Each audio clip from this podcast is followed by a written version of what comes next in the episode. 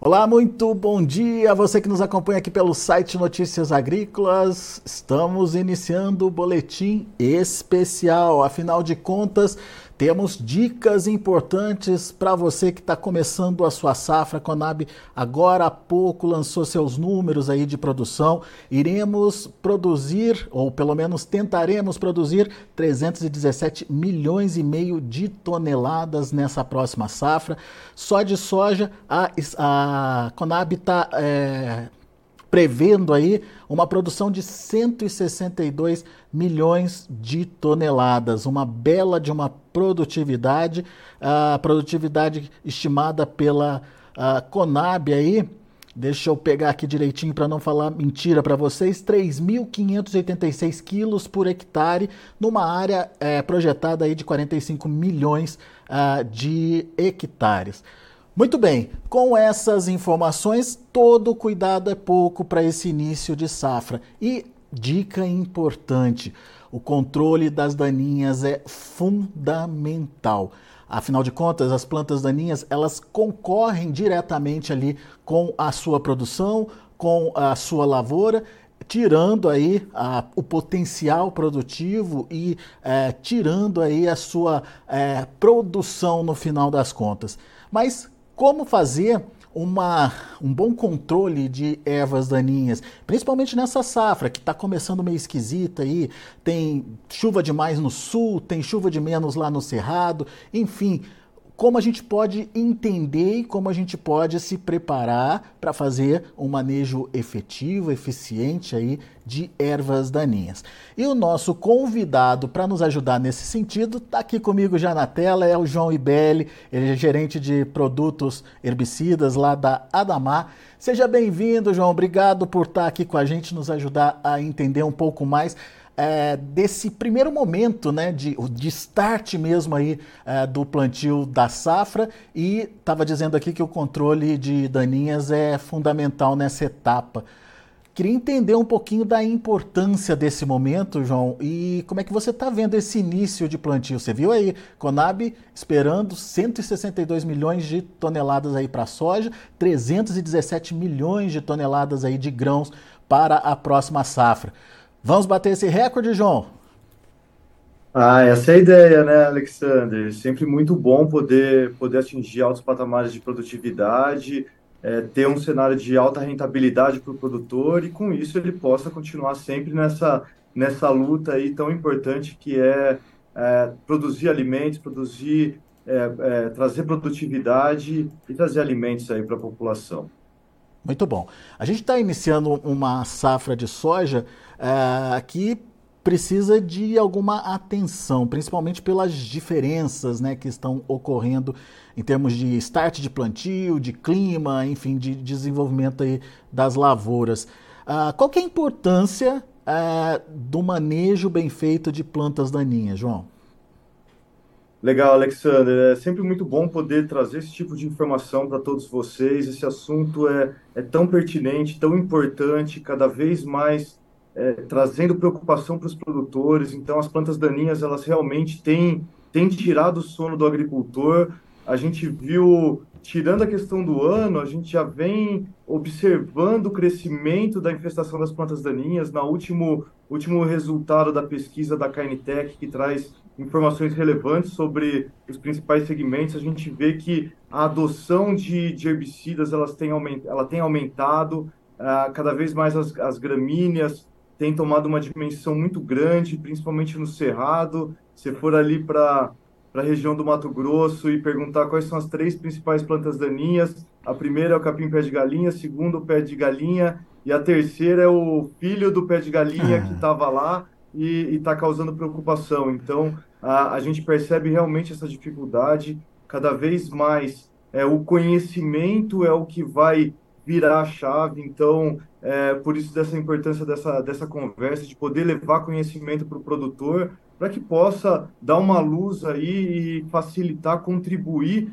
para que ele tenha excelência no, no manejo de plantas daninhas. E, e como você comentou, a, a safra ela começou diferente, a gente está sofrendo influências do El Ninho, estamos tendo chuvas é, mais frequentes e antecipadas no sul. Nós já vimos algumas chuvas fora de, fora de época no cerrado, depois ela é, deu uma estiada, né? Então isso mostra realmente que vai ser um ano onde o produtor vai ter que estar muito preparado para poder fazer o manejo de forma adequada, para poder é, fazer isso de forma correta.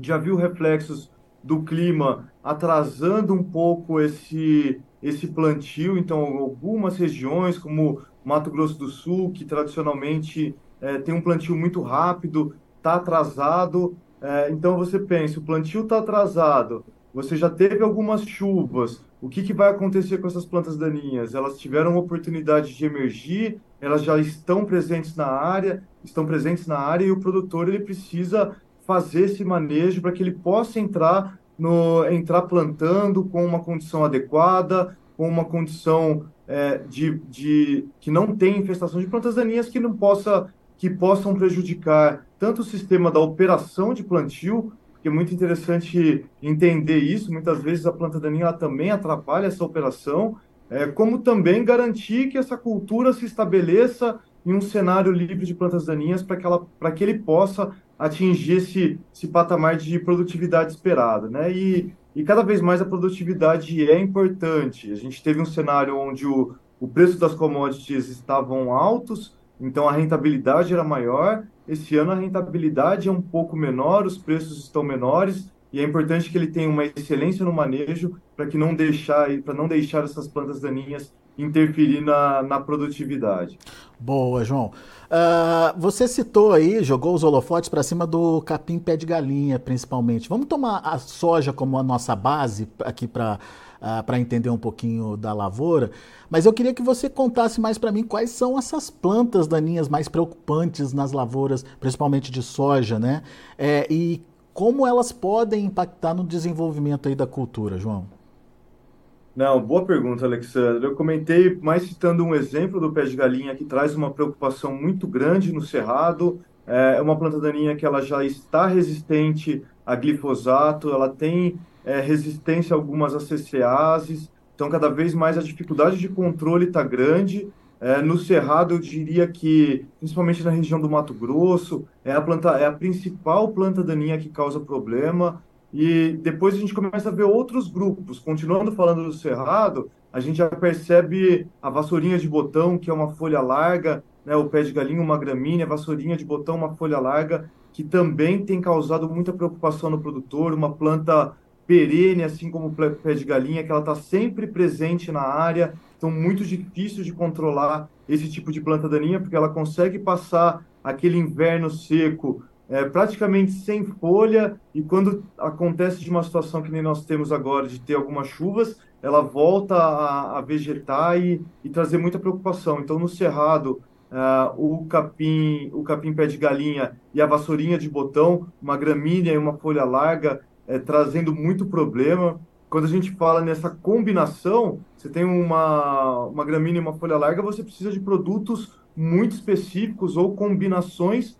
de produtos que possam fazer esse controle. E quando a gente olha para o cenário do sul, é, você já tem uma, uma diversidade de plantas daninhas maiores, a gente vê muito problema de buva, que é uma folha larga que traz grande preocupação para os produtores no sul, a buva ela também tem se expandido para o cerrado, principalmente na região de Goiás, é, na Bahia a gente já encontra presença de buva, como também o capim amargoso, que a gente não pode esquecer, que está presente em praticamente todas as áreas aí da, da região sul, também presente no cerrado, e, e uma série de outras plantas daninhas. O azevém, que é uma gramínea, lá no Rio Grande do Sul tem uma grande importância, alguns herbicidas, ela já está resistente a alguns herbicidas, e nós estamos vendo aí uma, uma chegada de, é, do caruru, é, o amaranto, os amarantos híbridos no sul do Brasil, resistente ao glifosato, resistente a outros, a outros herbicidas e que está se expandindo de uma forma muito rápida e causando muita preocupação. E, e, todo ano a gente tem um gráfico que a gente fala dos números, números de espécies daninhas resistentes.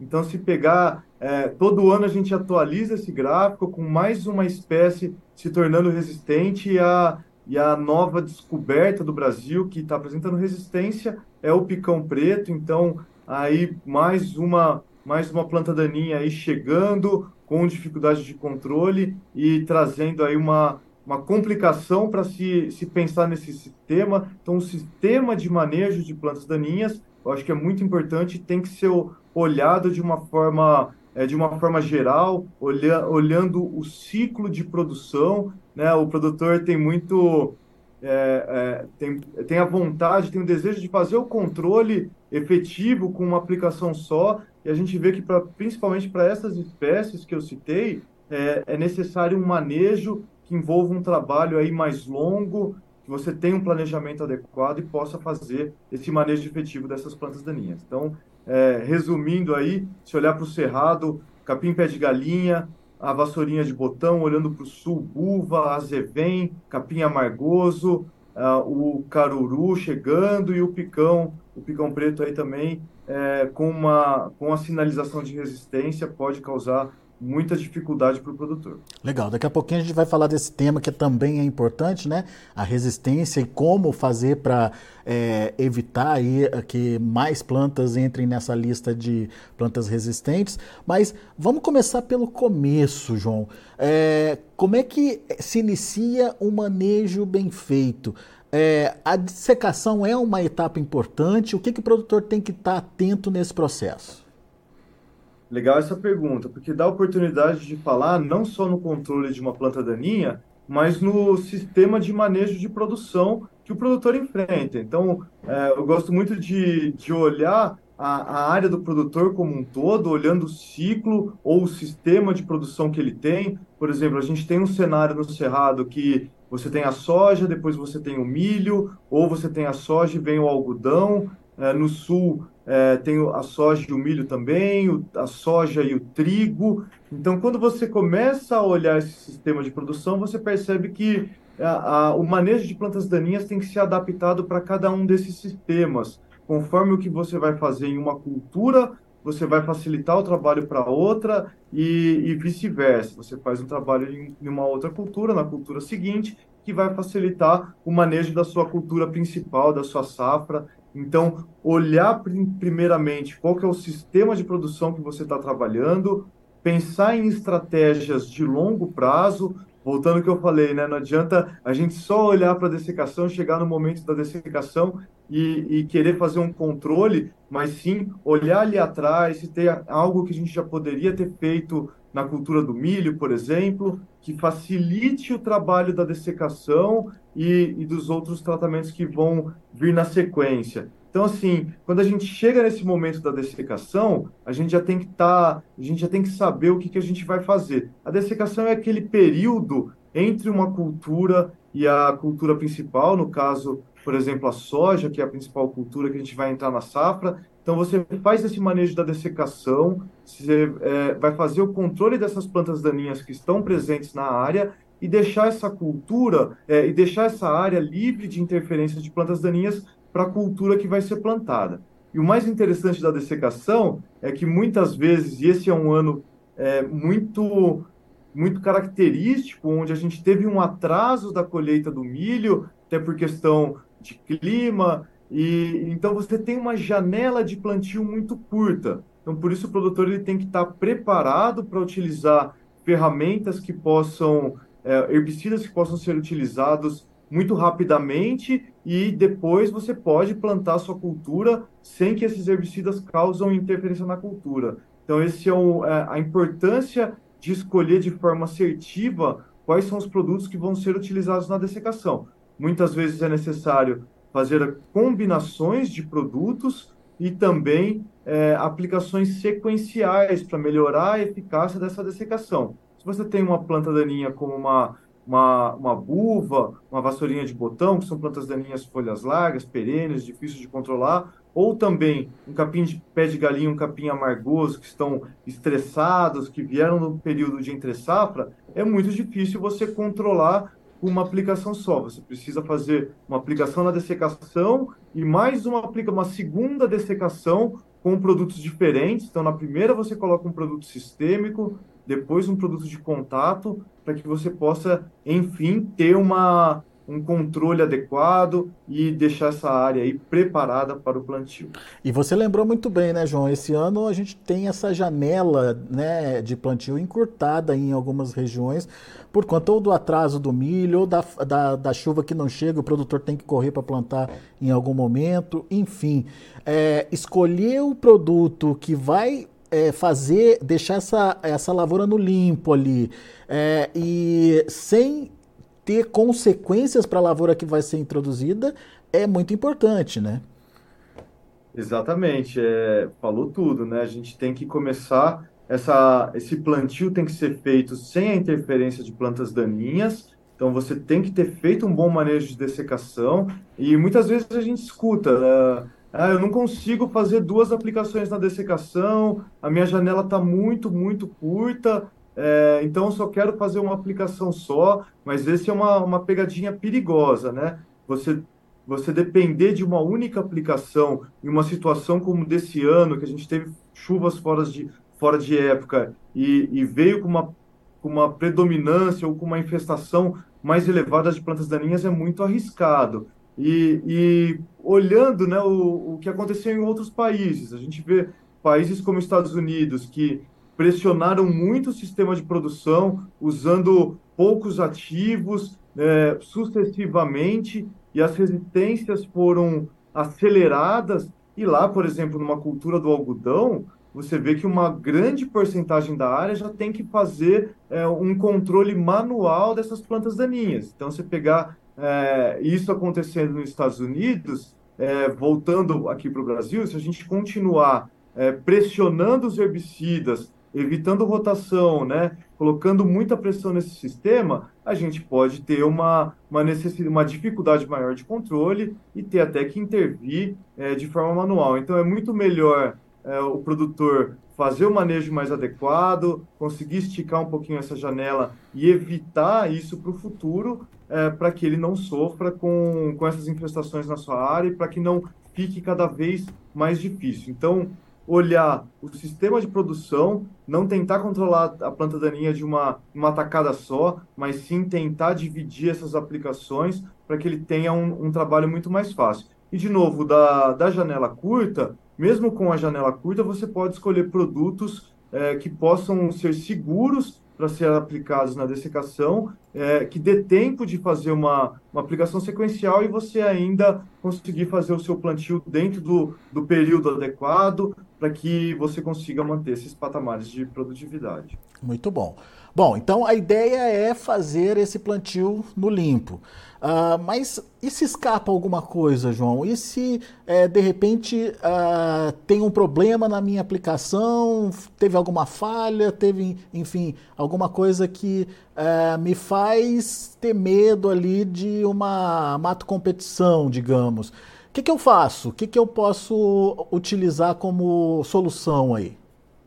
Legal a pergunta, Alexander, porque a gente consegue ir evoluindo nesse, nessas tecnologias de manejo, nos sistemas de produção e nos segmentos que a gente tem também. A partir do momento que a gente fez uma dessecação, é, mesmo ela bem feita, pode ter que pode ser que aconteça de ter algum escape ou, ou mesmo que tenha sido muito bem feito e não tem escape, depois que você entra plantando a cultura, você entra para um novo, para um segundo segmento que, que é um dos segmentos que mais cresce no Brasil, que é o segmento de herbicidas pré-emergentes. Os herbicidas pré-emergentes, eles são aplicados imediatamente após o plantio da soja, para que você consiga fazer uma camada de proteção que evite a germinação dessas plantas daninhas. Então, os herbicidas pré-emergentes, eles vão fornecer um residual adequado no solo que vai prevenir a emergência dessas plantas daninhas das principais espécies. Então, um bom, uma boa escolha de um produto pré-emergente, de acordo com o histórico de plantas daninhas que você tem na área, que é muito importante também que o produtor ele, ele conheça, ele anote, e esse histórico ele vai variar de talhão para talhão, de fazenda para fazenda, então é muito importante que ele saiba qual, qual que é esse histórico para que ele possa fazer uma escolha de um herbicida pré-emergente adequado, assertivo, que não impacte na sua produtividade que mantenha é, essa interferência, que mantenha essa, esse solo, essa área livre da emergência de plantas daninhas e que a cultura possa se desenvolver, principalmente nos estágios iniciais. Imagina uma plantinha de soja pequenininha, novinha, que saiu da semente, e do lado é, uma, um capim amargoso, uma planta perene nascendo, com um crescimento muito agressivo. Essa planta daninha, ela com certeza vai interferir no desenvolvimento dessa soja e impactar na produtividade ali na frente. Então, quando a gente olha para o manejo de plantas daninhas, a gente tem que ter em mente a produtividade e o pré-emergente é um grande aliado para que você consiga manter o patamar de produtividade que você espera da sua lavoura. Então, uma escolha assertiva, o uso do pré-emergente é fundamental. A gente vê em regiões como o Cerrado, como o Mato Grosso, é, uma Pitobá, onde o uso de pré-emergente já está em 50%, 60% de adoção, ou seja, é, mais da metade das áreas já fazem uso de algum tipo de, de manejo pré-emergente, emergência, mas a gente vê que no sul ainda a adoção de pré-emergente ela ainda está um pouco mais abaixo do que a média do Brasil, é, então abre aí um espaço muito grande para que esse segmento cresça. É um segmento que, que vai fazer a, a diferença na excelência de controle ou não. Hoje, é, para você conseguir ter uma excelência no controle do pé de galinha, você tem que ter um pré-emergente específico para ele, para o amargoso, mesma coisa, e para as outras espécies também. É, é, muito importante que você tenha um produto assertivo, adequado, para que possa fazer esse manejo. Legal. É, no caso, o, o, quando, quando esse manejo não é bem feito, a, as daninhas elas competem, você estava explicando aí, competem diretamente ali com a planta. Competem em quê? Nutricionalmente, na absorção de água, na, na, na insolação, enfim. É, que tipo de prejuízo é, as daninhas podem trazer para a cultura que está ali colocada naquela área, João? São enormes, Alexandre. Os prejuízos que as plantas daninhas trazem para a lavoura, eles são muito grandes. A gente tem espécies como o capim amargoso. Se você tiver duas ou três plantas por, de capim amargoso por metro quadrado numa área de soja, você está perdendo 50%, 60% ou até mais a sua produtividade. Então, a, essa competição, essa perda de produtividade é muito pela competição, como você disse, por água, por nutrientes, e eventualmente até por luz, porque uh, o desenvolvimento dessas plantas daninhas elas são muito mais rápidos do que a cultura e ela acaba é, causando um sombreamento na, na área onde ela está presente, no, no, lugar onde ela está presente, que vai reduzir o desenvolvimento dessas, dessa cultura principal e, e dar essas perdas de produtividade. Ou até pior, como eu citei do, do caruru, que dois anos atrás a gente encontrou ah, os primeiros relatos de caruru resistente a glifosato, e nas áreas onde você não conseguiu controlar o, o amarantos, é, lembrando que o caruru, o amarantos, nome científico, é uma folha larga, então você limita o uso de produtos, porque a, a soja também é uma, uma folha larga, você tem que usar produtos que é, controlem o caruru e não causam não causem nenhuma injúria à soja, então é muito difícil controlar. Algumas áreas que a gente visitou, o produtor não conseguiu nem colher essa área é, porque tinha uma infestação muito grande, uma planta muito agressiva, com crescimento muito rápido e com, com certeza ela, ela leva embora essa, essa produtividade, né? Quando a gente passa do pré-emergente, hum. é, em algum escape que você ainda tem, você ainda tem opções de usar herbicidas pós-emergentes. Os herbicidas pós-emergentes, eles são usados depois que a cultura já está instalada, então vem aí para corrigir, pra, ou pra, até para complementar o manejo, né? Vamos dizer que tudo está sendo feito de forma correta, mas algumas plantas daninhas elas acabam emergindo e você precisa desses herbicidas para complementar esse manejo. O, o que a gente sempre prega é que se faça o uso de um bom pré-emergente para que a nossa dependência desse herbicida pós-emergente, porque você tem poucas ferramentas, como eu comentei, se você tem um caruru na área, você tem pouquíssimas opções que conseguem controlar essa, essa planta daninha e não interferir na produtividade da soja. Então, que a gente consiga minimizar cada vez mais o uso dos herbicidas pós-emergentes, é, desde que a gente tenha feito uma, uma excelência no manejo de plantas daninhas dentro do sistema de produção.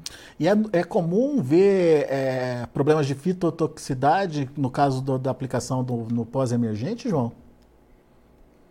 Muito comum, Alexander, principalmente quando a gente fala de, de herbicidas latifolicidas, né, produtos que, a base de Protox, por exemplo, que é um grupo químico usado é, em pós-emergência para controlar folhas largas, então esses produtos eles acabam causando alguma, alguma certa fitotoxicidade, dependendo da, da condição da aplicação, é, é, a gente consegue ver isso. Até alguns herbicidas, ah, como o glifosato, que é amplamente utilizado em pós-emergência, é, a gente sabe que em algum momento ele pode causar alguma é, é, ele pode causar alguma situação onde onde ele causa alguma certa uma certa fito, não uma fito visível, mas a gente sabe que o uso do glifosato ele reduz, claro, não na proporção do que uma infestação de planta daninha causaria uhum. é, de perda de produtividade, mas o próprio glifosato, é, se a gente conseguir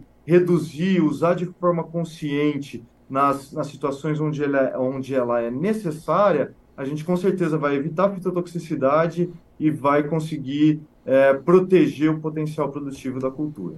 Muito bom. Uh, deixa, eu, deixa eu avisar o pessoal aqui que o nosso chat para interação está aberto aí. Já temos a participação de algumas pessoas. O Guilherme de Mello está dando um oi aqui para gente. Obrigado, Guilherme, pela participação. A Leti Guimarães está dizendo que está acompanhando o bate-papo por aqui. Boa safra a todos. O José Bosque está dando bom dia aqui para gente. Fiquem à vontade também para fazerem suas perguntas, tirarem suas dúvidas. Enfim, o João está aqui para ajudar a gente a entender um pouco mais desse momento momento importante é, de início de plantio e controle efetivo aí das plantas daninhas. Muito bom.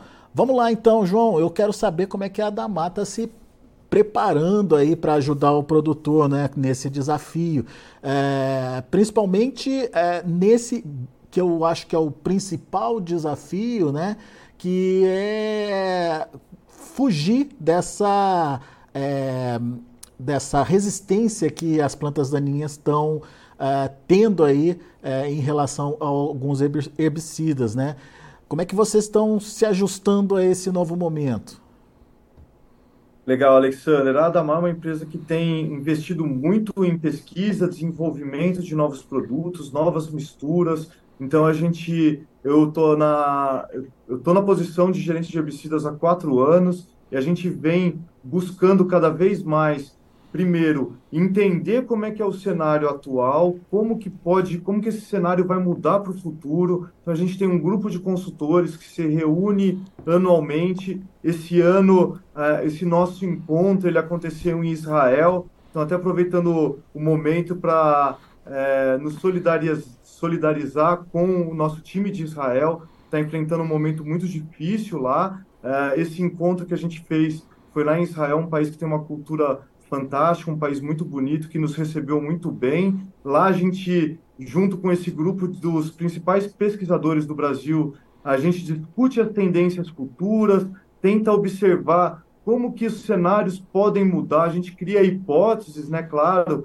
é, não, não, vamos acertar sempre, mas a gente tem que criar cenários no futuro. Quais são as plantas daninhas que vão trazer dificuldade? É, quais são os, os novos ativos que, que podem surgir no futuro para contribuir, ou as combinações que são mais adequadas para poder fazer esse manejo. Então, olhando para o futuro, a gente vê esses cenários difíceis, a gente tem um time de, de formulações que é muito diferenciado, tanto no Brasil como em Israel. Eles trabalham muito próximos para trazer formulações inovadoras. Posso até citar o exemplo do arado, que é uma, uma mistura de de uma CCase com auxínico, ou seja, um produto que controla gramínea, um produto que controla folha larga, e que até então era de conhecimento do mercado que quando você misturava esses dois produtos juntos, é, um, auxínico, um auxínico e uma CCase, você tinha uma incompatibilidade. Um produto interfere na ação do outro.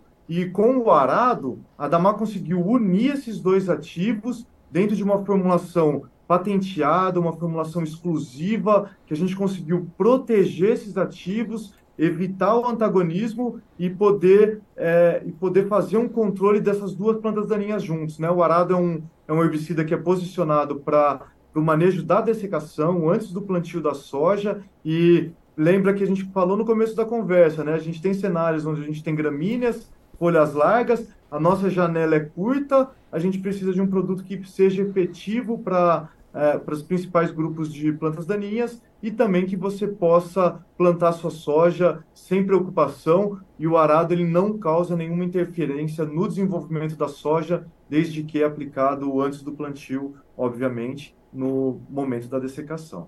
Esse é só um exemplo, uh, mas a gente trouxe para o mercado nos últimos três anos três novos produtos para soja, produtos para diferentes culturas também, e estamos com uma, uma pretensão de continuar lançando novos produtos. A gente trabalhou, aprovamos nos últimos quatro anos aí mais de 15 novos projetos de herbicidas com misturas exclusivas, misturas que estão olhando para as diferentes culturas, misturas que é, elas vêm para atender essa demanda futura que o produtor vai enfrentar, esse desafio que ele vai ter para manejar as plantas daninhas aí olhando no longo prazo. Então, trabalhar próximo aos pesquisadores, é, ter o nosso time de excelência em formulação, que fazem coisas que são muito difíceis de ser idealizadas, eles conseguem entregar para a gente, né? Dentro, alinhado com a expectativa do produtor, é, é o que a Damar tem feito para poder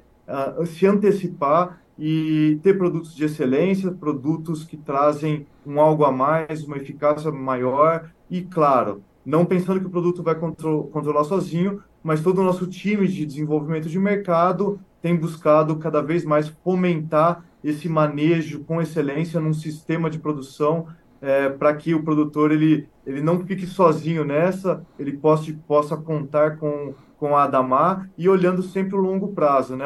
Costumo brincar, né? Quando vem algum alguma pessoa da equipe comercial falar, ah, o produtor está com uma situação assim, assim, o que, que ele faz para plantar soja na próxima semana? Assim, ó, ah, para plantar soja na próxima semana, ele vai só dar uma, vai poder dar uma ajeitada. Falou, mas se ele quiser resolver esse problema para o próximo ano e fazer uma aposta que dentro de um de um ciclo de produção ele vai conseguir resolver esse problema, pode contar com a gente que a gente vai buscar essa, essa solução para o sistema de produção que o produtor está enfrentando, para as dificuldades que ele está ele está encontrando dentro da, da, do sistema de manejo de plantas daninhas. Muito bom. Ô João, como eu prometi, vamos falar um pouquinho dessa questão das plantas resistentes, né? É, hoje a gente sabe que tem já muitas plantas de difícil controle, você citou algumas delas aí que têm importância crescente e que estão aparecendo nessa lista aí de, de plantas resistentes, de daninhas resistentes aí a algumas moléculas, a alguns herbicidas. Como é que a gente faz para fugir disso? O que, que o produtor tem que entender? Aonde é, é, que é, ele facilita, digamos, a vida das daninhas quando ele faz um manejo errado, por exemplo? É, o que, que precisa ser, ser combatido ou entendido pelo produtor para evitar que essa condição né, de daninhas resistentes continue? É legal, Alexander. É, o problema de resistência ele é muito grande. A gente já viu o exemplo dos outros países. Eu já citei o, os Estados Unidos, onde a dificuldade de manejar plantas daninhas é difícil. Os nossos vizinhos aqui, Paraguai, Argentina, é, principalmente, eles também têm encontrado dificuldade de manejar plantas daninhas.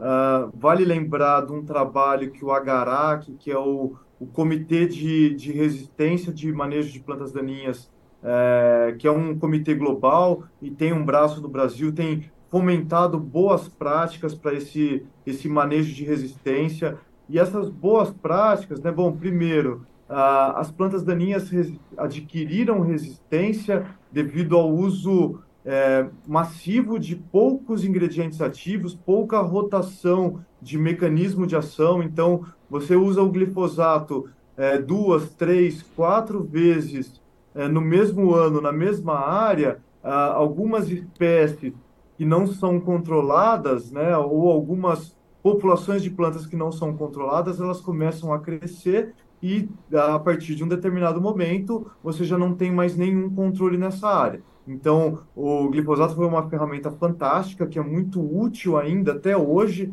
porque ele controla, é, o produto que controla mais plantas daninhas, ou o maior número de espécies, é, mas ele acabou selecionando algumas espécies que, que é, é, ficaram, se tornaram resistentes. Então, é, esse uso excessivo de poucos ativos sucessivamente na mesma área, e aí agora a gente vê, né, é, quando você sai do glifosato, aí você começou a controlar as gramíneas como né, o capim pé de galinha, o capim amargoso, é, com a CCase, né, que são os graminicidas, e a gente percebeu que também a população de plantas daninhas resistentes aos graminicidas, elas, ela começou a crescer, começou a espalhar muito rápido, né? então muito cuidado com isso, né? com o uso excessivo de poucos ativos, a, a, a concentração, muitas aplicações sucessivas de um mesmo grupo químico. É muito importante que a gente tenha alternância de produtos, faça uma rotação de ingredientes ativos para que a gente possa é, vencer esse jogo do manejo de plantas daninhas. E, claro, o uso de um bom pré-emergente, como a gente já citou, que é fundamental para complementar esse controle, para prevenir que essas plantas daninhas elas cresçam e tenham uma dificuldade muito grande de controle, ou para que você também consiga entregar é, essa área para o manejo em pós-emergência. Então, você fez um, um bom pré-emergente, você consegue entregar esse manejo é, para o pós-emergente de uma forma mais tranquila. Uh, como pré-emergente, é interessante citar também o Apresa, que é um produto que a Damar lançou o ano passado. Ele já chegou é, com um crescimento muito grande. Esse é o primeiro ano do produto. A gente já está com uma área expressiva aplicada. É, os resultados são muito positivos. O Apresa é uma combinação de dois ingredientes ativos que trabalham de forma muito complementar. Então, quando a gente estuda o mecanismo de ação, a gente vê que é, escolhe os mecanismos de ação que possam trabalhar de forma complementar para que tenha uma alta eficácia de controle. E, e, é uma grande fortaleza da Adamar. A gente acessa uma grande quantidade de ingredientes ativos. Né? Na, a Adamar no mundo ela tem, tem mais de 270 ingredientes ativos ou produtos registrados. Então a gente consegue se facilitar disso para escolher os produtos de forma mais assertiva. Então a gente não vai é, tentar influenciar o produtor a usar o produto que a gente tem, que a gente produz. A gente vai influenciar o produtor a usar uh, o produto que ele precisa, porque a gente consegue oferecer uma gama de opções muito grandes. Então, apresa essa mistura exclusiva da Damar dentro de uma formulação muito diferenciada, voltando aí a falar o pilar de, de formulação, que é um dos pilares da, da nossa estratégia, é, trabalhar a excelência em formulação e o Apresa numa formulação TOV, uma formulação exclusiva, ele traz uma, um resultado muito satisfatório para esse manejo de plantas daninhas, sem causar nenhum problema no desenvolvimento da cultura, o que é muito importante. O que, que é formulação TOV? Explica para gente, João. TOV é tecnologia, otimização e valor. É, os nossas formulações, que são formulações de, de produtos dispersíveis em óleo, a gente deu essa, essa marca TOV, então TOV é uma marca exclusiva da Damar, é, que caracterizam os produtos que são dispersíveis em óleo. Isso é muito interessante, porque a gente conseguiu fazer com que o produto ele tenha uma, uma redução na sua fotodegradação, ele consegue, assim, produtos que, dentro dessa formulação TOV, produtos que têm dificuldade, ativos que têm dificuldade de transpor a palha, então, a gente sabe que nesse sistema de rotação de cultura, você tem a palha do milho, a palha do trigo, e você entra plantando a soja nessa situação, o que é muito bom, né? O nosso plantio direto, que foi inventado aqui no Brasil e, e fez tanto sucesso por proteger o solo, manter uma palhada, mas alguns herbicidas têm dificuldade de passar. E a gente, por exemplo, nossos herbicidas TOV, eles conseguem aumentar essa transposição de palha, fazer com que o produto chegue no solo e, e consiga ter uma maior eficácia. Então, uh, esses, uh, esses produtos que são TOV, eles têm uma, algumas características, eles foram pensados uh, para atender a necessidade dos agricultores, para entregar eh, maior qualidade, maior assertividade no manejo de plantas daninhas. Bom, muito bom, João. Ah, a gente já falou do arado, a gente já falou do apresa e o cheval, como é que a gente usa, qual a indicação dele, João?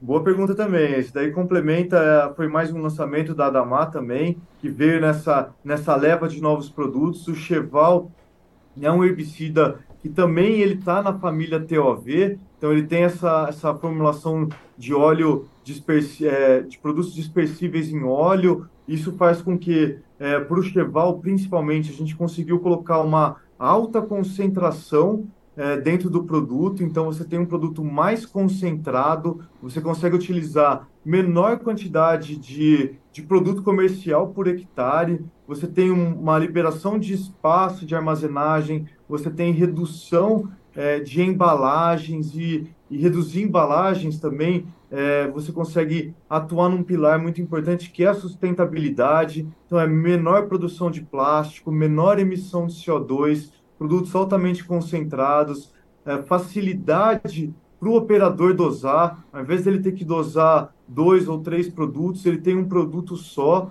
né? Isso traz uma, uma facilidade, uma maior assertividade e um menor desperdício também. Então, isso é muito importante. Uh, o Cheval, além disso, ele tem componentes que são biodegradáveis. Então, ao invés da gente escolher um, um adjuvante mineral para ser, ser incluído dentro da formulação, né? Os famosos inertes que tem dentro das formulações, nós escolhemos é, produtos que são de origem vegetal, são de origem são é o óleo de soja, por exemplo, é um dos componentes do Cheval. Então, ao invés de olhar usar um óleo derivado de diesel, é, de, é, de, diesel eu vou utilizar ou de derivado de petróleo, na verdade, eu vou utilizar um óleo derivado é, de soja, um produto nosso, um produto que está aqui, então traz mais sustentabilidade para o Cheval, também para o Apresa que eu comentei, que é, que é um produto TOV, e o Cheval ele tem um posicionamento um pouco diferente. Quando a gente fala numa dessecação e fala num herbicida pré-emergente, o Cheval ele consegue combinar essas duas classes de ativo, então ele vem para complementar esse controle da dessecação e ele já deixa um, um efeito residual no solo, que é muito importante para que, que o produtor é, comece esse plantio no limpo, como eu comentei, né? Isso falando em soja, mas um posicionamento também muito interessante para o Cheval é na cultura do algodão, onde ele consegue ser utilizado desde o momento do plantio até uma fase do desenvolvimento inicial do algodão, e é uma ferramenta muito importante aí para os cotonicultores, trazendo muita tranquilidade, muita praticidade para esse manejo de, de, plantas daninhas nas diferentes culturas. Então, é um produto multicultura que está atuando aí nesses, nesses sistemas de produção. E um, um detalhe também, é um produto que a gente está apostando, investindo bastante em culturas que são culturas de menor representatividade. A Damar, como eu comentei no começo, a gente tem olhado para as diferentes culturas é, é, é, um trabalho muito bom de Cheval na cultura da manga, onde a gente deve fazer uma extensão de uso, é, na cultura do café, enfim, diferentes culturas que são têm uma menor representatividade, então muitas empresas acabam não olhando para essas culturas, mas a Damar está olhando porque tem muitos produtores né, que precisam disso, áreas menores, mas precisam de tecnologia, e a gente está fazendo a extensão é, de uso desse produto para um grande número de culturas para ajudar também é, outras outros produtores aí que estão espalhados aí nesse Brasil, né? A vida do produtor não é fácil, né, Alexandre? Então, é, se a gente puder ajudar em alguma coisa, a gente não vai medir esforços aí para poder fazer isso. Legal, João. É, é importante você reforçar essa esse posicionamento da Damar, de, de não estar tá preocupado só com uma cultura, de estar tá, é, olhando o que está acontecendo com as culturas brasileiras, com a produção brasileira como um todo. E uh, ah, para reforçar aqui, João, tudo que a gente falou nesse, nesse quase uma hora já de conversa, quando a conversa é boa, Vai o tempo rápido, né? é, passa, né? É, o pessoal entender primeiro de tudo é que tem que fazer um controle pensando no sistema de produção. É esse o, o, resumo da ópera, e a partir daí escolher o produto certo, na hora certa, e enfim, aquele produto é, que traz confiança e que traz eficiência no controle, certo, João?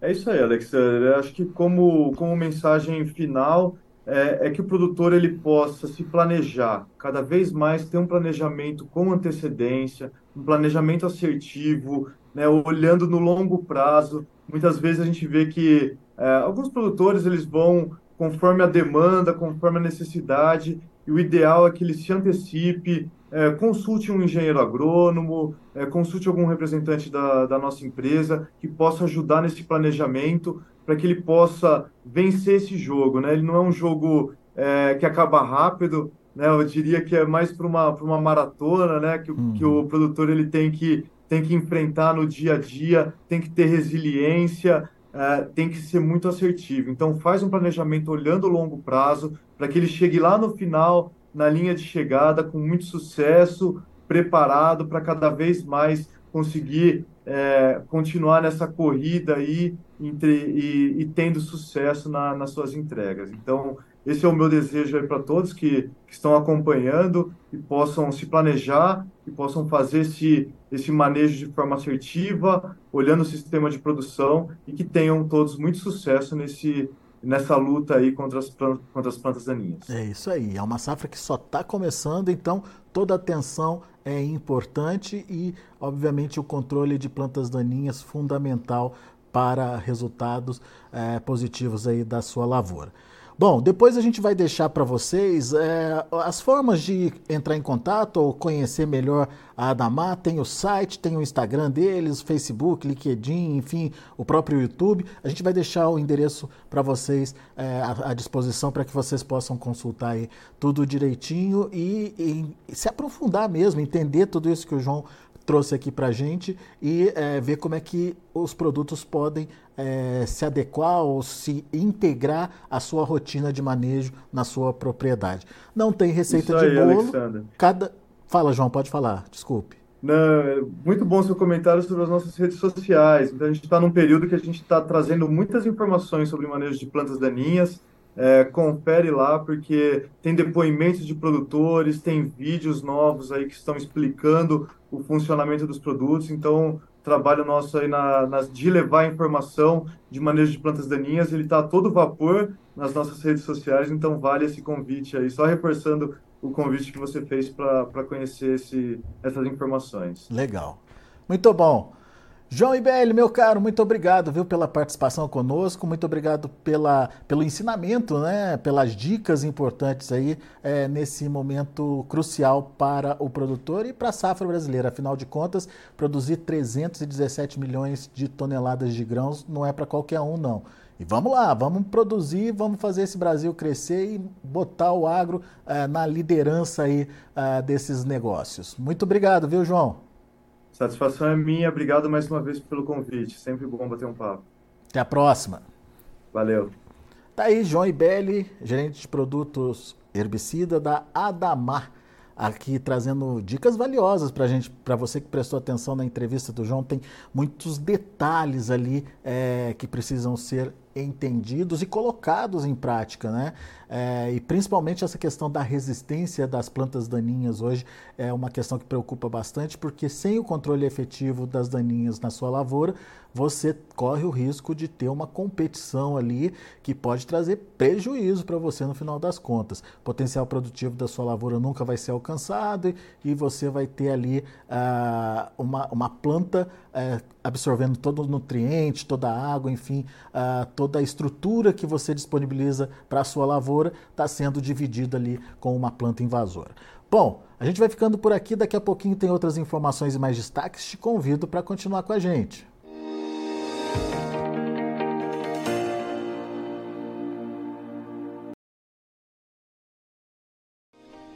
Se inscreva em nossas mídias sociais. No Facebook, Notícias Agrícolas. No Instagram, arroba Notícias Agrícolas. E em nosso Twitter, arroba Norteagri. E para não perder nenhum vídeo, não se esqueça de nos acompanhar no YouTube e na Twitch Notícias Agrícolas Oficial.